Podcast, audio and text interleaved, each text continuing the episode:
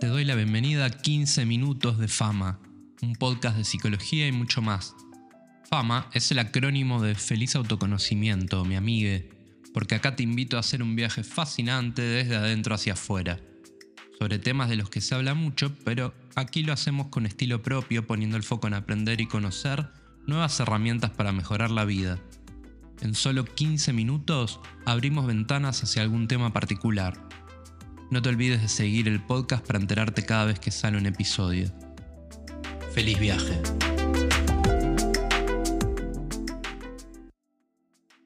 En este episodio, los duelos. Una vez me cagó un cóndor. Tenía unos 5 o 6 años.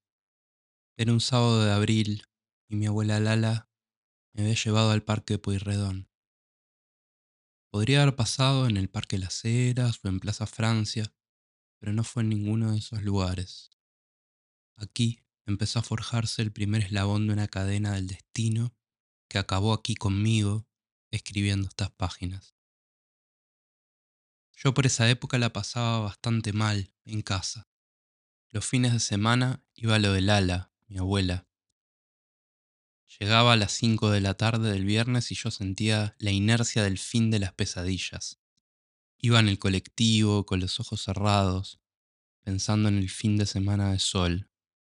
Después de 45 minutos de viaje, en soledad, el colectivero me decía, es tu parada, pibe.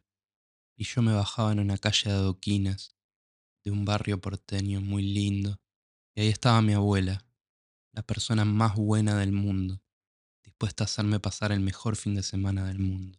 Nos abrazábamos y yo me sentía finalmente despierto, lejos de la mufa.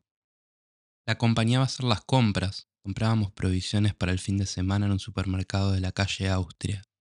Fiambrín, que era un queso con pintitas de fiambre, Nesquik, pan lactalfargo y Coca-Cola. Yo la acompañaba en la cocina mientras preparaba sus manjares para mí. Después mirábamos el informativo y ella me tapaba los ojos cuando la noticia era medio escabrosa. Comíamos siempre delicioso y yo me iba a leer un cuento y a la cama, a dormir rapidito, para despertarme temprano e ir a la plaza, que era un lugar de felicidad, pasto y arena. En Montevideo no hay cultura de plaza. Hay algunos parques muy lindos y la gente los usa, pero el mar se roba toda la atención. Bueno, en realidad la Rambla, porque la gente de Montevideo va a la Rambla y se sienta dándole la espalda al mar. Nunca supe por qué. En Buenos Aires no te queda otra. La gente es muy dominguera, muy de la plaza. En verano se van Maya a tomar sol a las plazas, los pastores evangélicos dan sus sermones en las plazas, te alquilas un karting en las plazas, te compras una síndor de vidrio bien fría en una plaza. Mi escuela en Buenos Aires quedaba dentro de una plaza. Mi abuela me acariciaba el pelo y yo sabía que era hora de despertarse y desayunar un Nesquik caliente y unas tostadas de pan fargo. No toleraba otras marcas. Apenas tostado, nunca quemado, con manteca y azúcar. Lala respetaba mis manías infantiles como si se tratara de algo sagrado. Ahora con la distancia de los años entiendo que sí era sagrado todo ese ritual. Era mi momento de la semana para cargar el tanque de la alegría infantil a pleno y así contrarrestar los pesares de la semana. Mi abuela manejaba ese código perfectamente y sabía que era lo único que podía hacer y por eso operaba con toda precisión. Antes de despertar yo tenía un segundo en el que pensaba que todo podía haber sido un sueño y despertaría en mi casa con mal humor y pasándola mal. Un día de esos fuimos al Parque Las Heras pero vino el trencito de la alegría y nos llevó a Parque Pueyrredón. Lala charlaba con su compañera de banco, una señora con cara de poroto de soja y pañuelo en la cabeza. yo corrí alrededor del banco haciendo avioncito con los brazos y ruido de motor. De repente vi unos niños con una pelota que jugaban al 25 contra la Facultad de Ingeniería. Lala interrumpió por un instante su conversación sobre la lentitud de los trámites municipales y me puso cara de que fuera a jugar. Corrí hacia ellos, pero todo se puso negro. Al principio tuve miedo de que estuviese soñando y fuera el momento de despertarse y fuera un miércoles nefasto, o peor, un lunes. Pero no me desperté. Algo había cubierto mi cara, algo pastoso. Era una especie de dulce de leche arenoso y olía muy mal. Miré a mi abuela y ella vino corriendo hasta donde estaba. Me miró. Estaba preocupada pero un poco tentada. La situación era demasiado rara y graciosa.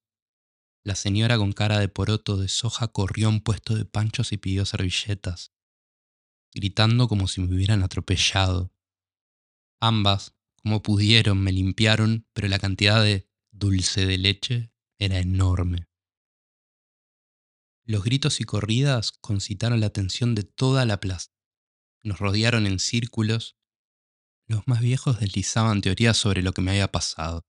Una señora gordita tenía la teoría de que se trataba de una paloma con diarrea, pero una pareja joven afirmó que el peso de toda esa materia era superior al de toda una paloma adulta. Yo comenté que el golpe había sido tremendo, incluso me dolía bastante la cara y estaba como atontado. Mi abuela paró un taxi y nos fuimos con la gente mirándonos. Se quedaron rascando la cabeza, discutiendo y tirando hipótesis. Llegamos a la casa y Lala me puso en la bañera y me lavó con cuidado. Te cagó un cóndor, me dijo con una sonrisita muy de ella. Vestite que comemos y nos vamos al cine. Veinte años después del incidente de la cagada de pájaro, fui a visitar a mi abuela.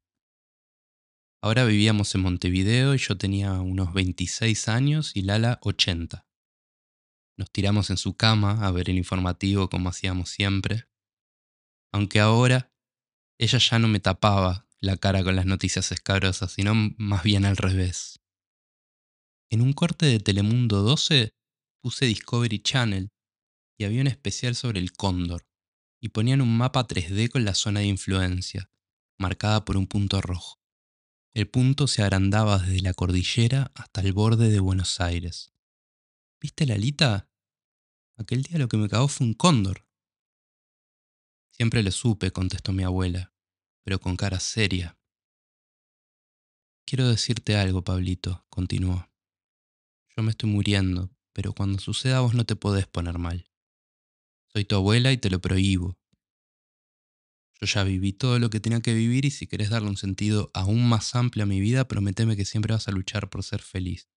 Porque la felicidad es algo que se busca, se lucha por eso. Hasta te puede cagar un cóndor, pero siempre te podés limpiar. En ese instante no le di tanta importancia a las palabras. Le hice un mimo y le dije, Lalita, dejate de joder, no te vas a morir.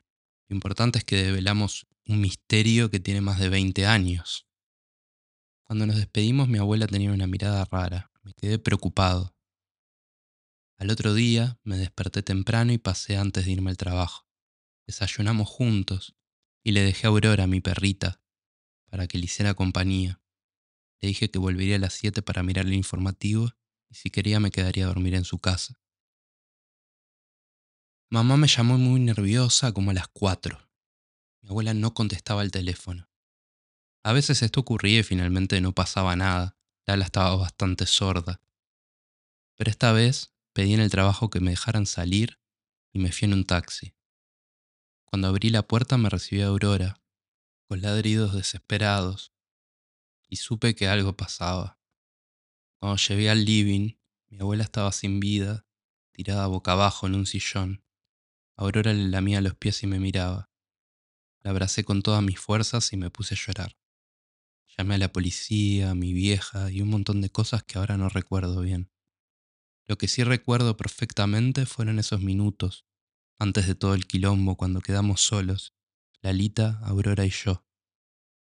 Miré a Lala, recordé sus últimas palabras y me sequé las lágrimas. Pensé, tengo que hacer honor a lo que me pidió mi abuela.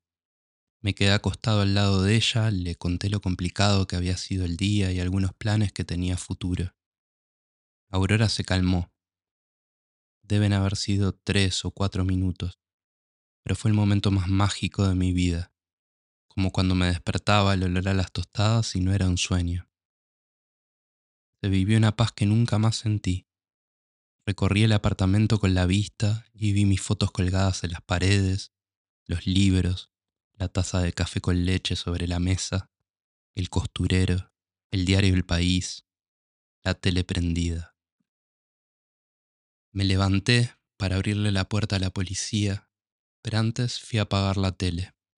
Estaban pasando el documental de los cóndores otra vez, y el locutor decía, estos animales majestuosos vuelan con una determinación tremenda.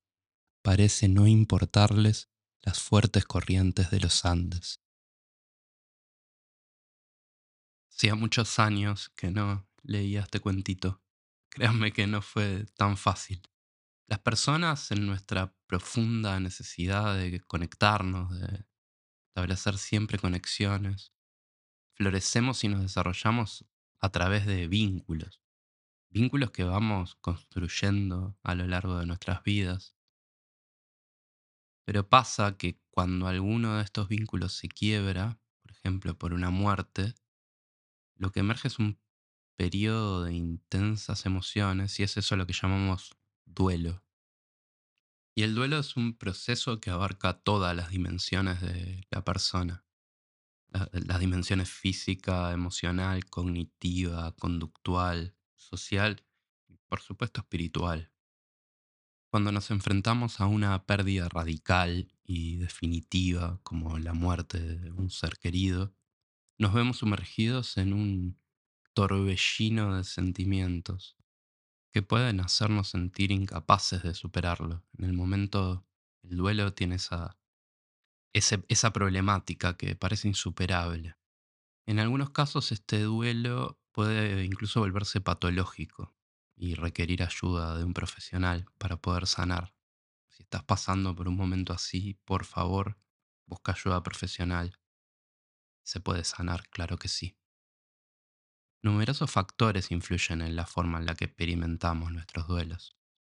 Desde la circunstancia de la, de la muerte hasta nuestra relación con el fallecido o fallecida, nuestra personalidad, nuestros antecedentes, incluso el contexto en el que vivimos, sociofamiliar y, demás, nuestros vínculos, juegan un papel crucial en la forma en la que manejamos nuestro duelo. El proceso de recuperación de una pérdida involucra el tránsito por una serie de etapas o fases con la realización de cuatro tareas fundamentales. Hay muchas más cosas que estas, pero esta es como el, resumen. Aceptar la dura realidad de la pérdida, es eso, aceptar. Permitirse expresar las emociones y el dolor. Adaptarse a un mundo en el que esta persona querida ya no está. Y encontrar un lugar emocional especial para dejar a ese ser querido, dejarlo en este, en este lugar de nuestra vida y continuar nuestro, nuestro viaje. Este proceso a través de los duelos es testimonio de la fortaleza humana y la capacidad que tenemos de sanar, transformándonos en personas más duras y resistentes y comprensivas a medida que pasa el tiempo de nuestras vidas. A través de estos desafíos emocionales nos descubrimos también a nosotros mismos y llegamos a comprender el profundo significado que tienen las relaciones y la importancia de la psicología también en nuestra vida. Y lo más importante, las personas sagradas de nuestra vida siguen estando, siguen viviendo en nosotros. Yo a veces me reconozco haciendo un gesto que hacía Lala, o diciendo algo que diría ella, o pensando, esto no le gustaría a Lala. Así que ella vive en mí, y eso me da paz y a la vez me genera orgullo. Lala era maestra, se recibió a fines de los años 40, así que tenía una campanita súper linda, muy antigua ahora, para llamar a los niños cuando terminaba el recreo. Esa campana está ahora acá, en mi escritorio, y cuando siento que estoy procrastinando la toco y siento que mi abuela me llama a trabajar, y así lo hago. Así que Llegó la hora de trabajar en nosotros mismos, conocernos y aceptar la vida. La cita, corta y potente, con la que voy a terminar el episodio de hoy es de Helen Keller, es una escritora, oradora y activista sordociega estadounidense.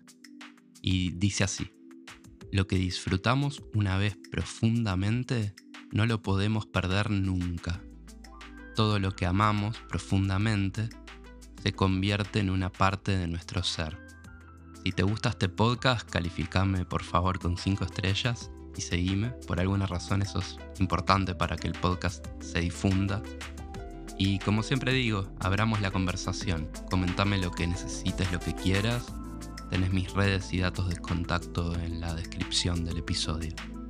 Hasta la semana que viene y feliz autoconocimiento, mi amiga